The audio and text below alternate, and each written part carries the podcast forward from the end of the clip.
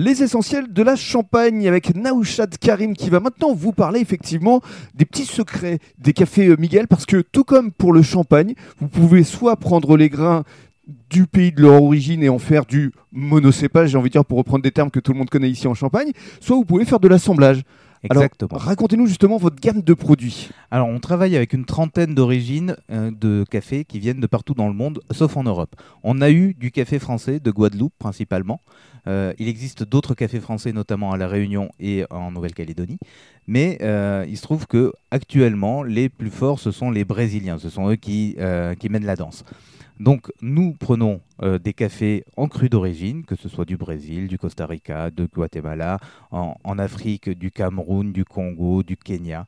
Euh, tous ces cafés-là, on peut les présenter en cru d'origine en présentant pour chacun de ces cafés euh, leur force, leur acidité, les particularités qu'on ressent au nez, à la bouche, mmh. en rétro-olfaction, exactement comme un vin. C'est exactement une dégustation comme pour le champagne. Exactement. Alors, maintenant, parlez-nous de ces assemblages. Qu'est-ce qui vous euh, conduit à assembler euh, tel ou tel euh, grain de tel ou tel pays? Alors ça se passe de la façon suivante. D'abord, on imagine, et ça c'est mon papa, le maître torréfacteur, qui fait ça. D'abord, on imagine ce que donnerait l'assemblage de plusieurs crus d'origine. Ensuite, on va les tester et euh, on va régler les proportions de chacune de ces origines.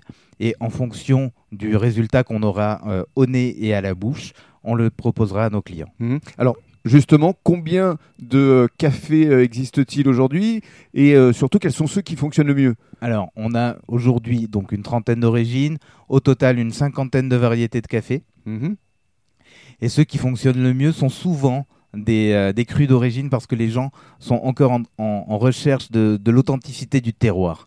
Euh, les assemblages, ça vient plus tard quand les gens connaissent bien les hmm. cafés et qui commencent à vouloir essayer des choses nouvelles. Mais ce qui est formidable, c'est que grâce à vous, grâce au Café Miguel, vous donnez une dimension pédagogique. C'est-à-dire qu'effectivement, le fait de connaître le terroir d'origine d'où vient le café, ça éduque forcément le consommateur. Exactement. Alors ça l'éduque et surtout ça lui révèle ce qu'il sait déjà. C'est-à-dire que son goût, il le connaît euh, mais il ne sait pas l'adapter au café. Il ne sait pas d'où vient le café. Exactement. Donc on, on essaye de l'accompagner vers le meilleur café pour lui, parce qu'il n'y a pas un meilleur café, mais il y a un meilleur café par personne. Alors pour euh, se procurer euh, vos cafés, pour être justement sensibilisé à ces différents goûts, on peut se rendre sur votre site internet ou ici dans votre espace boutique. Exactement. On a une boutique d'atelier ici à Champfleury, où on vous accueille tous les jours euh, actuellement avec le couvre-feu de 8h à 16h, mais les horaires normaux sont 9h, 17h. Mhm. Et puis euh, tout le temps sur notre site internet cafémiguel.fr. Et puis référencé également dans pas mal d'épiceries fines et notamment euh, au cellier